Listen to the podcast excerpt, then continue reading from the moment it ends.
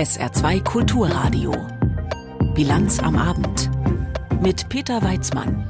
Drohnenattacken in Moskau. Dass der Krieg nun auch in der russischen Hauptstadt ankommt, das beschäftigt uns heute Abend. Außerdem geht es um die neue Gewalt im Kosovo und um den Umgang mit dem Zweitligaaufstieg in Elversberg. Herzlich willkommen. Seit Monaten attackiert Russland in der Ukraine zivile Ziele. So auch in der vergangenen Nacht, als über Kiew 20 Drohnen abgeschossen worden sein sollen. Doch nun bekommt Moskau die Folgen des Krieges selbst zu spüren. Auch hier sind es Drohnen, die die Hauptstadt erreichen. So wie heute am frühen Morgen. Mehrere Wohngebäude sind offenbar beschädigt worden. Die Schäden, sie sind klein, doch die Verunsicherung, die ist groß, wie Christina Nagel aus Moskau berichtet. Die Nachricht vom Drohnenangriff auf Moskau hatte sich am Morgen wie ein Lauffeuer in der russischen Hauptstadt verbreitet. Als ich gerade zur Arbeit ging, ich arbeite in der Nähe, sah ich es. Es ist einfach gruselig. Das ist alles nicht schön und beängstigend. Besorgniserregend sei es, sagt Alexandra, während sie darauf wartet, dass sie in ihre Wohnung zurückkehren darf. Ihr Haus war von einer der abstürzenden Drohnen getroffen worden. Es schien immer, als ob alles weit weg ist, und jetzt ist es hier in Moskau. Es sind nur leichte Schäden, die die Gebäude aufweisen, Löcher in der Fassade, Rußspuren, geborstene Fensterscheiben. Die Luftabwehr, heißt es aus dem russischen Verteidigungsministerium, sei erfolgreich im Einsatz gewesen. Doch der Schreck sitzt erst einmal tief. Viele Menschen in der Hauptstadt sind spürbar verunsichert, so sehr, dass der Kreml reagiert. Präsident Putin äußert sich am Nachmittag überraschend zu dem Drohnenangriff, den er als Antwort Kiews auf einen gezielten russischen Angriff auf das Hauptquartier des ukrainischen Militärgeheimdienstes wertet. Wie Sie wissen, hat das Kiewer Regime als Reaktion darauf einen anderen Weg gewählt und versucht, Russland einzuschüchtern, russische Bürger einzuschüchtern und Wohngebäude anzugreifen. Das ist natürlich ein klares Zeichen für terroristische Aktivität. Doch damit, dass die Botschaft, werde Kiew nicht durchkommen. Zum einen, weil sich Russland zu schützen wisse, zum anderen, weil der Militäreinsatz so lange fortgeführt werde, bis Angriffe wie diese nicht mehr möglich seien. Putin deutet an, dass die Ukraine mit mehr Härte rechnen müsse, weil sie zivile Ziele in Russland angreife. Worte, die bei einigen Betroffenen gut ankommen. Sorge wird so zu Wut. Egal, ob sie für uns nun ein brüderliches Volk sind oder nicht. Unsere Soldaten sterben, sie und ihre Angehörige müssen sicher sein, dass ihr Tod gerecht wird. Es ist klar, dass auch die anderen dort sterben. Es ist klar, dass dies alles keine leichte Aufgabe ist. Meiner Meinung nach kann dies alles nur durch ein entschiedeneres Handeln gestoppt werden. Ob auch andere russische Kräfte hinter dem Angriff stecken könnten, das wird nicht diskutiert. Dass Kiew jede direkte Verantwortung zurückweist, auch das spielt keine Rolle. Betroffen von dem Drohnenangriff am frühen Morgen waren der Süden und der Südwesten des Gebiets und der Stadt Moskau, wo sich einige als elitär geltende Wohnviertel befinden, ebenso wie eine Residenz Putins. Nach Angaben des russischen Verteidigungsministeriums waren acht Drohnen im Einsatz, von denen man fünf abgeschossen und drei zum Absturz gebracht habe. Die russischen Behörden haben Ermittlungen eingeleitet. Christina Nagel hat berichtet. Außenminister Joschka Fischer kriegt auf dem Grünen Parteitag einen Farbbeutel ab und Bundeskanzler Schröder erklärte in einer Fernsehansprache nach der Tagesschau, dass die NATO mit Bundeswehrbeteiligung Ziele in Jugoslawien angreift, um eine humanitäre Katastrophe im Kosovo zu verhindern. Das waren damals 1999 die innenpolitischen Folgen des Konflikts auf dem Balkan. Neun Jahre danach hat sich der Kosovo für unabhängig von Serbien erklärt. Gelöst worden sind die Probleme zwischen den Volksgruppen damit aber nicht, zumal Serbien die Unabhängigkeit nicht anerkennt. Gestern hat es nun neue Gewalt gegeben, in die auch die KFOR-Schutztruppe involviert war, die unter NATO-Führung die Sicherheit garantieren soll. Aufgebrachte Serben hatten gegen frisch gewählte albanische Bürgermeister protestiert. Oliver Schosch berichtet. Auch an diesem Dienstag gingen die Demonstrationen in den serbischen Gemeinden im Norden des Kosovo weiter. Die KFOR-Soldaten errichteten Absperrungen vor den Rathäusern, um Randalierer fernzuhalten. Ausschreitungen wie am Montag hatte es im Kosovo so noch nie gegeben. NATO-Soldaten der Friedenstruppe KFOR mitten in einer Straßenschlacht gegen aufgebrachte Serben. Am Tag danach gab es immer mehr Bilder und Videos und die sind ziemlich martialisch. Im Nordkosovo vor dem Rathaus der Gemeinde Svečan stehen rund 300 italienische und ungarische NATO-Soldaten aufgereiht mit Helmen und Schildern. Bullige, glatzköpfige Typen schlagen mit Eisenstangen auf die Schilder ein. Immer wieder fliegen Flaschen und Feuerwerkskörper auf die NATO-Soldaten. Weiter hinten liegen einige Soldaten verletzt und schreiend am Boden. Von rund 30 verletzten und drei schwer verletzten KFOR-Soldaten ist die Rede. Der serbische Präsident spricht von 41. Sie erlitten zum Teil Knochenbrüche, Hämatome und Verbrennungen. Serbische Krankenhäuser berichteten von über 50 verletzten serbischen Demonstranten. Der serbische Präsident Alexander Vucic sprach bei einer Pressekonferenz von einem lebensgefährlich verletzten Serben und machte dafür den kosovarischen Regierungschef Albin Kurti verantwortlich. Am schwersten verletzt ist Dragiša Galjak Polak, Türsteher aus Mitrovica. Er wurde durch zwei Kugeln in den Rücken verletzt. Er hat viel Blut verloren, deswegen kämpften die Ärzte um sein Leben. Jetzt liegt er auf der Intensivstation. Zwei weitere Serben wurden schwer verletzt durch Schläge am ganzen Körper und durch Gummigeschosse.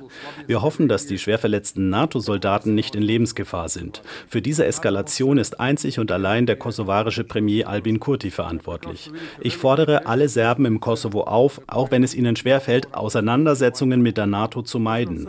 Kosovu i Metohiji znam kako se osjećaju i koliko im je teško, da ne ulaze u sukob sa NATO-om.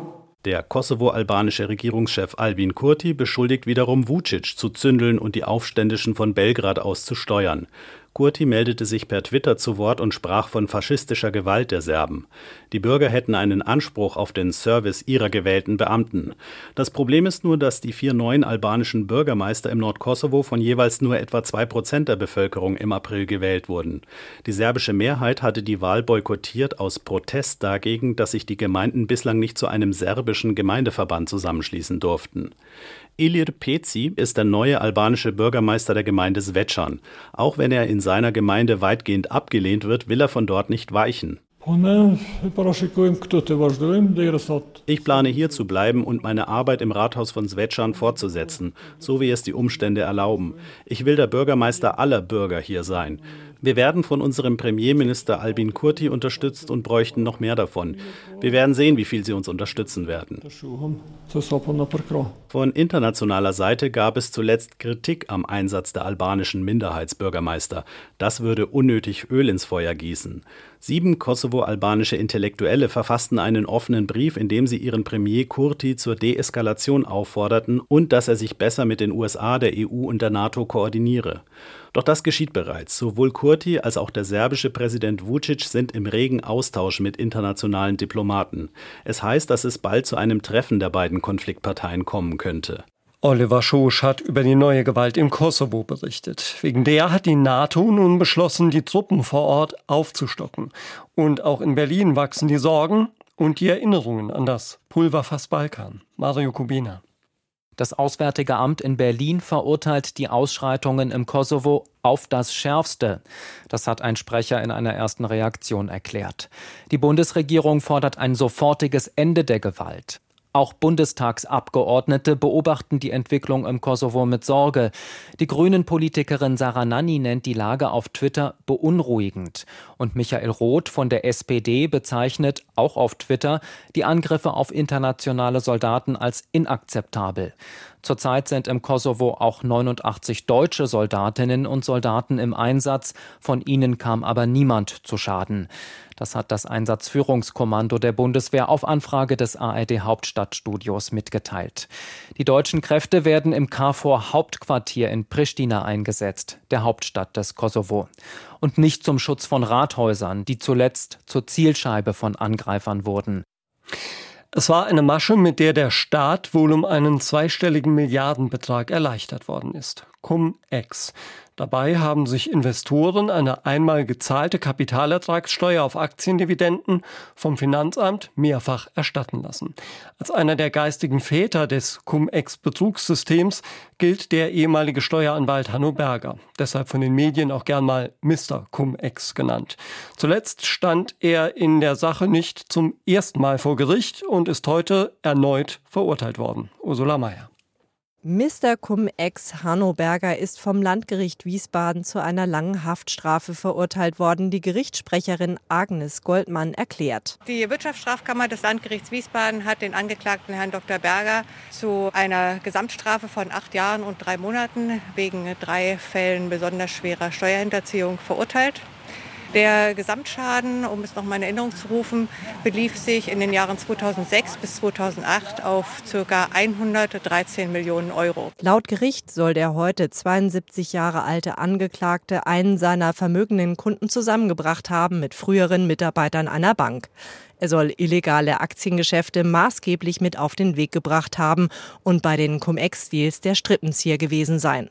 Dafür hat der Frankfurter Steuerberater eine Gewinnbeteiligung bekommen und muss nun 1,1 Millionen Euro zurückgeben. Aber sein Pflichtverteidiger Michael Simon wendet ein. Wenn man dem Mandanten glauben darf, ist, ist kein Geld mehr da. Als das Urteil in Wiesbaden verkündet wird, macht der Angeklagte Hanno Berger eifrig Notizen. Immer wieder schüttelt er dabei den Kopf. Offenbar ist der einstige Staranwalt bis heute überzeugt, dass diese Geschäfte völlig legal waren. Doch die von ihm oft angesprochene Lücke im Steuergesetz, die gibt es nach Ansicht des Gerichtes nicht. Selbst wenn man diese Legende oft wiederhole, werde sie dadurch nicht richtig, denn es könne nun einmal kein Recht darauf geben, sich aus der Staatskasse zu bedienen.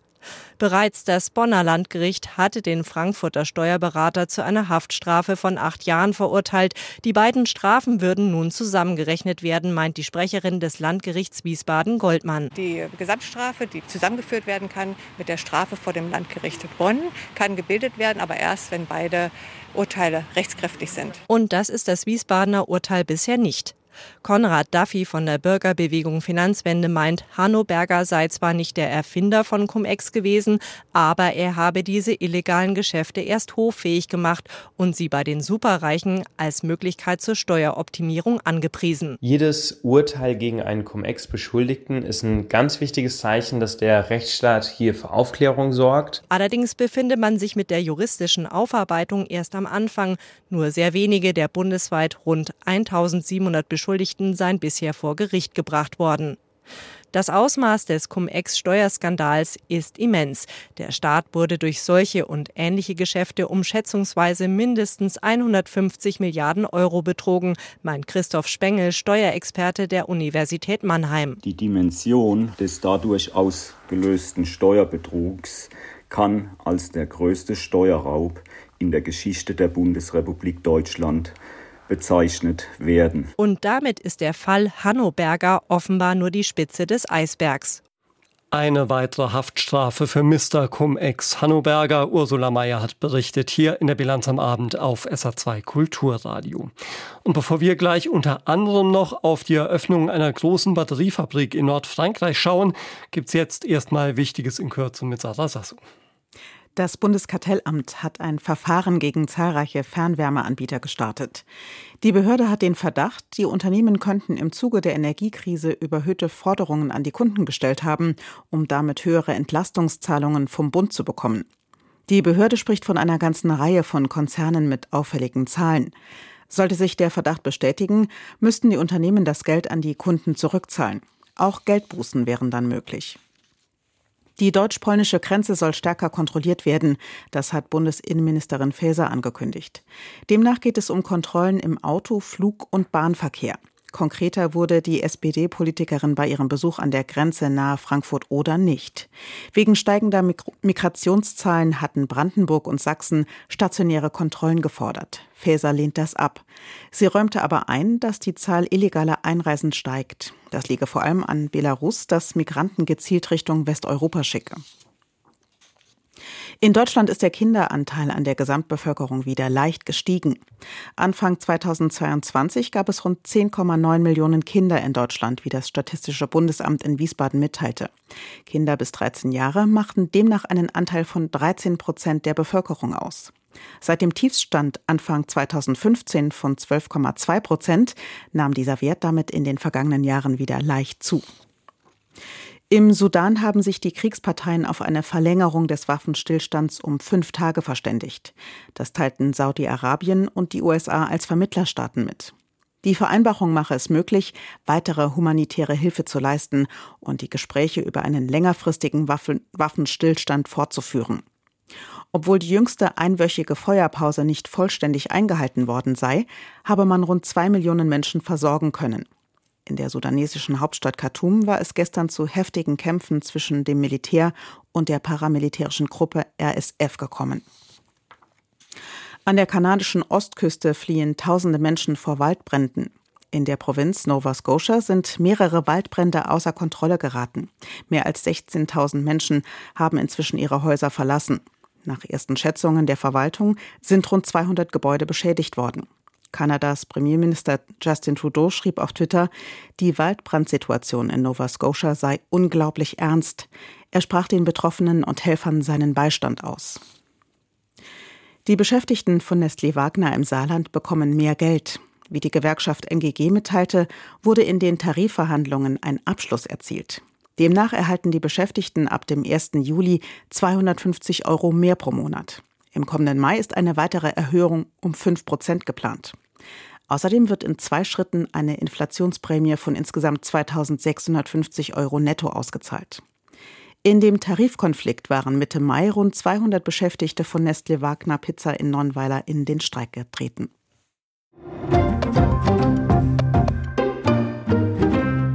Der Bergbau im Saarland. Seit knapp elf Jahren ist er beendet. Geprägt hat er die Geschichte der Region über Jahrhunderte. Ganz ähnlich wie in Nordrhein-Westfalen. Auch dort ist Schluss mit dem Steinkohlebergbau, aber Braunkohle wird nach wie vor gefördert. 2030 soll auch damit Schluss sein. Das sieht der Kompromiss vor, den Land, Bund und RWE vereinbart haben. In Nordrhein-Westfalen plant man jetzt für die Zeit danach und will mit Strukturhilfen des Bundes in Milliardenhöhe den Strukturwandel schaffen. Der entsprechende sogenannte Reviervertrag ist heute unterzeichnet worden. Wolfgang Otto. Schwarz-Grün in NRW will schneller aus der Braunkohle aussteigen, schon 2030, acht Jahre früher als die alte Landesregierung. Und deshalb müssen auch schneller als bisher geplant neue Ersatzarbeitsplätze her für die rund 15.000, die in der Braunkohle wegfallen. Dabei war das Tempo bislang schon nicht ausreichend, sagt NRW-Ministerpräsident Hendrik Wüst von der CDU. Lass uns ehrlich sein, vieles ist schon auf gutem Weg, aber wir müssen schneller werden. Es reicht noch nicht. Wir müssen schneller werden, besser werden. Wir müssen gute Projekte konkret in die Förderung kriegen und bei all diesen Prozessen deutlich zulegen. Rund 15 Milliarden Euro bekommt NRW vom Bund, um neue Industrien im rheinischen Braunkohlerevier anzusiedeln. Bisher sind erst rund 1,4 Milliarden Euro bewilligt für knapp 140 Projekte. Ausschreibungen, Planungen, Genehmigungen dauern zu lange, sagt Wüst, und auch neue Ideen für innovative Produkte und CO2-arme Herstellungsverfahren seien knapp. Ich sage es ganz klar, wenn wir in der bisherigen Geschwindigkeit weitermachen, dann werden wir unser Ziel nicht erreichen. Auf das neue Kohleausstiegsziel 2030 haben sich heute Vertreter der Politik, der Gewerkschaften und Unternehmen in der Region verständigt. Im sogenannten Reviervertrag 2.0 versprechen sie sich gegenseitig gute Zusammenarbeit. NRW soll zur Blaupause für den erfolgreichen Wandel einer Industrieregion werden, sagt Wüst. Ich bin sicher, wenn uns das gelingt, werden wir weltweit Nachahmer finden. Und genau das ist unser großer Auftrag. Genau das ist unsere Rolle beim weltweiten Klimaschutz. Und diese Rolle wird der NRW auch ausfüllen. Die grüne Wirtschafts- und Klimaschutzministerin Mona Neubauer ist zuversichtlich, dass das gelingt. Wir stehen am Anfang von ganz viel Arbeit, aber wenn alle an den Tisch des Möglichmachens kommen, so wie die Unterzeichnerinnen und Unterzeichner des Reviervertrags das machen, dann können wir das schaffen. Doch nicht alle sind so optimistisch. Die Industrie- und Handelskammer Köln verweigerte heute die Unterschrift unter den Reviervertrag. IHK-Präsidentin Nicole Grünewald glaubt nicht, dass schnell genug ausreichend grüner Strom, Gas und Wasserstoff beschafft werden können für die bestehenden und die neuen Unternehmen. Es müssten 1500 Windräder gebaut werden und Photovoltaikanlagen in der Größe von 15.000 Fußballfeldern plus noch acht Gaskraftwerke für Dunkelflauten. Und wie das in sechseinhalb Jahren passieren soll, das konnte uns bisher niemand plausibel darlegen. Gleichzeitig demonstrierten Umweltschützer vor der Staatskanzlei in Düsseldorf. Ihnen geht der Braunkohleausstieg auch unter Schwarz-Grün nicht schnell genug. Vom NRW Braunkohleausstieg im Sinne des Klimaschutzes hat Wolfgang Otto berichtet. Zum Treibstoff der Energiewende gehören ganz wesentlich Akkus, gefüllt möglichst natürlich mit CO2-neutral erzeugtem Strom. In Europa versuchen die Regierungen mit viel Geld die hiesige Akkuabhängigkeit von Asien zu vermindern und stellen Milliardenförderungen für entsprechende Fabriken bereit. Im Norden Frankreichs ist heute mit viel Politprominenz eine der größten E-Auto-Batteriefabriken Europas eröffnet worden. Es ist ein Projekt, das einer ganzen Region eine Zukunft geben soll. Wolfgang Landmesser berichtet. Viele tausend Arbeitsplätze sind im französischen Departement Pas-de-Calais verloren gegangen in der Stahl-, Pharma- oder Papierindustrie. Die heute neu eröffnete Fabrik für E-Auto-Batterien sorgt in der wirtschaftsschwachen Region jetzt wieder für Hoffnung. Gregory Lecoq, früher Maschinenführer in einer Druckerei, hat einen der ersten Jobs hier bekommen. In vier Jahren sollen in der Fabrik 2000 Beschäftigte arbeiten. Ich pense que une entreprise comme ACC, euh, on va dire euh, de batterie, avec les voitures électriques, je pense que c'est quand même plus l'avenir que le papier et l'imprimerie. Elektrobatterieproduktion hat mehr Zukunft als die Papierindustrie, sagt er eher nüchtern. Richtig emotional dagegen wurde heute der französische Wirtschaftsminister Bruno Le Maire. Ein großer Tag sei das für die Industrie in Frankreich und Europa, sagte er bei der Eröffnung des neuen Werks. Aujourd'hui est un grand jour pour l'industrie en France. Aujourd'hui est un grand jour pour l'industrie en Europe. Pour la première fois depuis Airbus. Zum ersten Mal seit Airbus rufen Frankreich und Europa einen neuen Industriezweig ins Leben. Wie damals in den Aufbau des europäischen Luft- und Raumfahrtkonzerns fließen jetzt in die E-Mobilität Milliardensubventionen. Die Gigafactory in Billy-Berclos ist die erste von mehreren Batteriefabriken des Gemeinschaftsunternehmens ACC, der Autokonzerne Stellantis, Mercedes und des französischen Konzerns Total Energies. ACC plant den Bau von zwei weiteren Elektrobatteriefabriken in Kaiserslautern und im italienischen Termoli. Ein wichtiges Projekt für die europäische Autoindustrie meint auch Volker Wissing. Die Hersteller steuern um in Richtung Elektromobilität. Batterien und weitere wichtige Komponenten werden aber meist noch woanders produziert, vor allem in China. Diese Abhängigkeit müsse Europa dringend reduzieren, sagte der Bundesverkehrsminister von der FDP bei der Eröffnung in fließendem Französisch. Nous devons donc d'urgence prendre les choses en main pour réduire ces dépendances. Et c'est exactement ce que nous faisons aujourd'hui en inaugurant cette usine. Und genau das tun wir heute mit der Eröffnung dieser Fabrik. Das sei auch höchste Zeit, findet Wirtschaftswissenschaftler Flavion Neuvy im Nachrichtenkanal France Info. Der Bau von Batteriefabriken sei wichtig, weil in Europa ab 2035 nur noch Elektroautos verkauft werden dürfen. C'est très important parce que il faut rappeler bien sûr que l'Europe a fait le choix de la voiture 100% électrique d'ici 2035, donc c'est du court terme, Und das ist nicht mehr lange hin. China hat einen deutlichen Vorsprung bei der Produktion. Die USA sind aufgewacht und wollen den Rückstand aufholen mit Dutzenden Milliarden Dollar Subventionen. Frankreich und Europa müssen jetzt auch anfangen. Das sind interessante und symbolische Projekte. Weil die EU die Wettbewerbsregeln für Subventionen gelockert habe, könne Europa jetzt endlich gegenhalten, sagte Wirtschaftsminister Bruno Le Maire bei der Eröffnung. Enfin, l'Europe s'est débarrassée d'une vieille idéologie dans laquelle seule la Chine et les États-Unis avaient le droit d'apporter des aides publiques à leur industrie. Allein in Frankreich sind drei weitere Elektrobatteriefabriken geplant.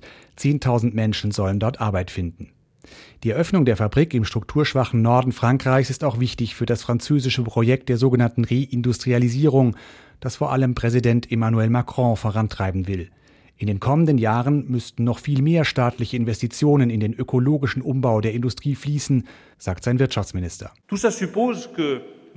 Das bedeutet, wir müssen den Kampf für die Reindustrialisierung auf französischer und europäischer Ebene fortsetzen.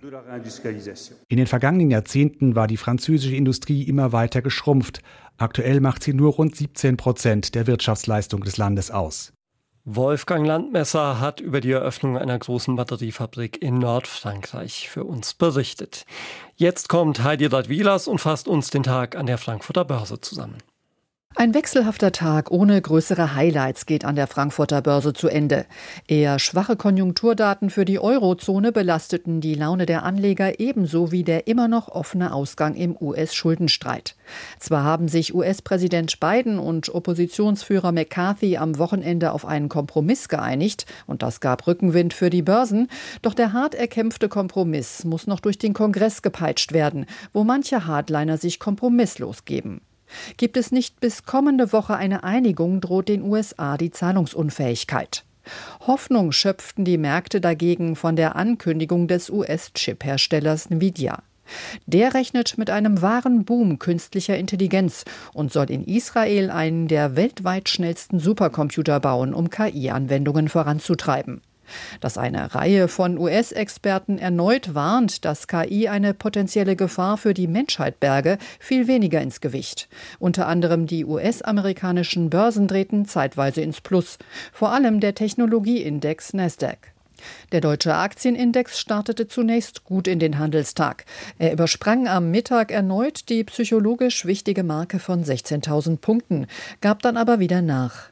Aus dem Handel ging das deutsche Börsenbarometer mit 15.909 Punkten, ein Minus von 0,3 Prozent. Seit dem Wochenende wissen wir nun fast alles über den Ausgang der Fußballsaison. Im Saarland wissen wir nun, dass dem 1. FC Saarbrücken ein weiteres Jahr in der dritten Liga bevorsteht. Dass die SV Elversberg künftig in der zweiten Bundesliga ran darf, das wussten wir schon vorher. Aber nun wissen wir auch, wer da zu den Gegnern zählen wird. Gut, ob der Hamburger Sportverein oder der VfB Stuttgart dazuzählen, muss noch in der Delegation geklärt werden. Aber fest steht, dass einiges an Fußballtraditionen in der Kaiserlinde zu Gast sein wird. Frage an Thomas Wolscheid aus der SR Sportredaktion. Thomas, auf wen darf man sich denn freuen als Fußballfreund? Also auf viele Traditionsvereine auf jeden Fall mal, ja. Fortuna Düsseldorf, den ersten FC Kaiserslautern, Hannover 96, den ersten FC Magdeburg, den ersten FC Nürnberg oder jetzt eben nach dem Abstieg auch den FC Schalke und Hertha BSC, Stuttgart, Hamburg hast du erwähnt. Einer von den beiden. Und ich persönlich, ehrlich, freue mich auf den FC St. Pauli. Ja, das ist auch einer der Vereine mit einer treuen Fangemeinde und viele andere haben auch eine große Fangemeinde von denen, die da jetzt anreisen werden. Was kommt denn da jetzt zu auf den Verein und auf die Gemeinde? Also wenn ich daran denke, wie das bei den Pokalspielen gelaufen ist, da gab es ja letzte Saison schon die Erfahrung mit Leverkusen und Bochum, dann habe ich wirklich meine Bedenken. Das ist nicht nur eine Riesenherausforderung für den Verein, sondern eben auch für die Kommune und die Polizei. Eversberg beispielsweise hat ja gar keinen Bahnhof. Ja, wie kommen die Fans alle ans Stadion? Und wenn man mal überlegt, dass der FC Schalke, die haben über 160.000 Mitglieder, äh, regelmäßig sind es etwa 6.300 Fans, die im Durchschnitt mitfahren zu den Auswärtsspielen dann weiß man schon, was auf die Kommune und was auf Elversberg zukommt und auch was auf die Polizei zukommt. Und gerade aus den Erfahrungen mit dem Pokalspiel muss ich sagen, da muss noch sehr, sehr viel nachgebessert werden, sowohl bei der Kommune als auch insbesondere bei der Polizei. Nun stehen für die SVE auf der anderen Seite ja auch Auswärtsfahrten an und bei einem so kleinen Verein endet das ja manchmal auch mit dem Spott der Gegner nach dem Motto, die haben den Bus ja gerade mal voll bekommen. Also was steht da zu erwarten für die SVE? Also bei den Spielern ist es sicherlich so, dass die die ganz großen Stadien auch nicht unbedingt gewöhnt sind. Daran werden die sich eben noch gewöhnen müssen. Stadien wie Schalke, wie Düsseldorf, wie Nürnberg oder Olympiastadion in Berlin. Ja, also ich glaube, die Gesamtgemeinde Spiesen-Elversberg hat rund 12.000 Einwohner. Wenn die allesamt mit zu einem Auswärtsspiel der SVE nach Berlin ins Olympiastadion mitreisen würden, da wäre noch nicht mal ein kompletter Block voll. Das wird natürlich irgendwo Häme geben. Aber die kann man dadurch in Anführungszeichen bestrafen, wenn man eben entsprechend dann erfolgreich spielt und sich diesen Respekt dann auch wieder erarbeitet. Genau, das wird hier die entscheidende Frage sein in der kommenden Saison. Kann man in der zweiten Liga mithalten? Also mit der Mannschaft, wie sie jetzt ist, so sicherlich nicht. Aber die Mannschaft ist gewachsen. Und auf dieser Mannschaft kann man, glaube ich, sehr, sehr gut aufbauen. Und wenn die SV Elversberg es schafft, den Spagat hinzukriegen zwischen guten Spielern, die man verpflichten will, und auf der anderen Seite das Ganze auch vernünftig zu finanzieren, dann glaube ich schon, dass sie zumindest mal im unteren Drittel mitspielen kann und dann hoffentlich von Anfang an mit dem Abstieg nicht unbedingt was zu tun hat. Die SVE in der zweiten Liga. Informationen dazu waren das von Thomas Wolscheid aus der SR Sportredaktion. Mit ihm habe ich schon kurz vor der Sendung gesprochen. Und jetzt schauen wir noch auf das Wetter im Saarland. Heute Abend scheint nach wie vor nahezu ungestört die Sonne bei noch über 20 Grad. Auch die Nacht wird klar am Himmel. Bis zum Morgen kühlt die Luft auf 13 bis 8 Grad ab. Morgen am Mittwoch und auch in den kommenden Tagen setzt sich das sonnige und trockene Wetter fort mit Höchstwerten von 22 bis 27 Grad. Und das war sie dann, die Bilanz am Abend mit Peter Weizmann. Zum Nachhören gibt es unsere Sendung auch heute als Podcast. Und ich wünsche Ihnen jetzt noch einen schönen Abend. Tschüss.